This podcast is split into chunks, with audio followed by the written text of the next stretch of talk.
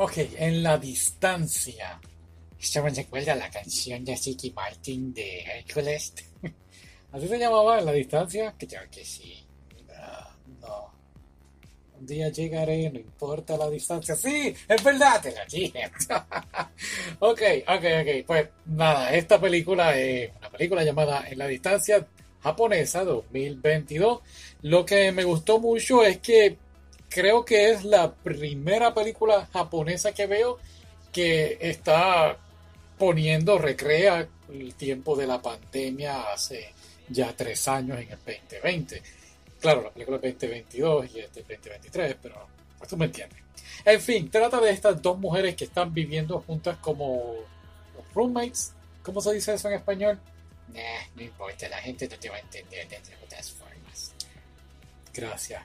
Viven juntas como compañeras de casa, entonces, pues, una es como que muy ordenada y la otra como que liberal, y entonces, pues, ocurren cierto tipo de cosas que hacen que las dos, pues, tengan un roce, no de pelea, pero como que, pues, ya no te soporto más.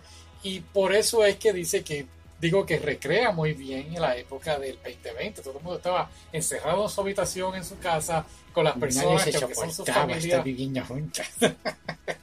Exacto, más o menos esto es lo que está ocurriendo en la película. Claro, hay otros temas que nos enseña mucho cómo es que se vive mucho más bien en el campo, no en la ciudad. Y esos son detalles que me gustan de la película. Y claro, cómo matábamos el tiempo. Vamos, yo me volví aprendiendo a tocar piano y terminé comprando un ukulele. Y en la película vemos más o menos algo así. Empiezan tocando, creo que era el acordeón, sí. Acordeón, de acordeón, una batería y seguían con instrumentos.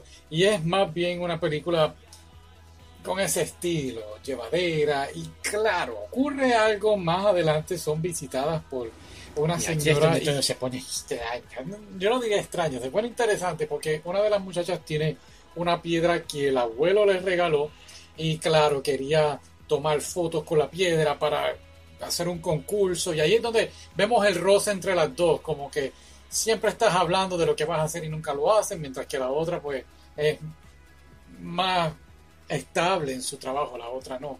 Y pues una cosa lleva a la otra y vamos al final. Que al final tú te quedas como que rayo está pasando aquí. No hace sentido, honestamente, en mi opinión personal. No hizo sentido de que. ¿Qué tenía que ver la piedra? ¿Por qué viniste a traer el tema de la piedra al final de la película para que entonces sea como que el centro de atención? No sé, ¿qué tú opinas?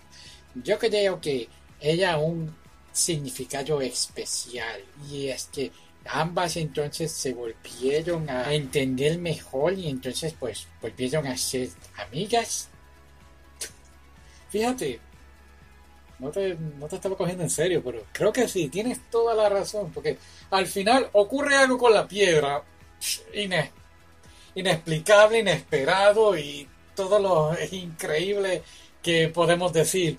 Pero, ¿sabes qué? Tienes razón, porque no se estaban llevando y no es hasta que al final con el tema de la piedra es que a no a reunirse, vamos, pero a como que complementarse y entenderse mejor y pues volver a lo que sería entonces la rutina y pues creo que es un tipo de tema o... Creo que la palabra es simbolismo. ¡Wow! Sí. Te, te, estoy ayudando mucho, me debes pagar un poquito más. Eh, no sé. Pero sí, el simbolismo de la piedra y la amistad y la familia y todo eso. a mí me gustó, estuvo muy interesante. Una película bien tranquila, bien, podemos decir, un poquito lenta en algunos aspectos. Pero nada, vamos a la próxima. Esto es del Festival Japonés. Vamos a ver qué nos trae. Y hasta aquí llegamos. Muy bien. Ok, bye, bye.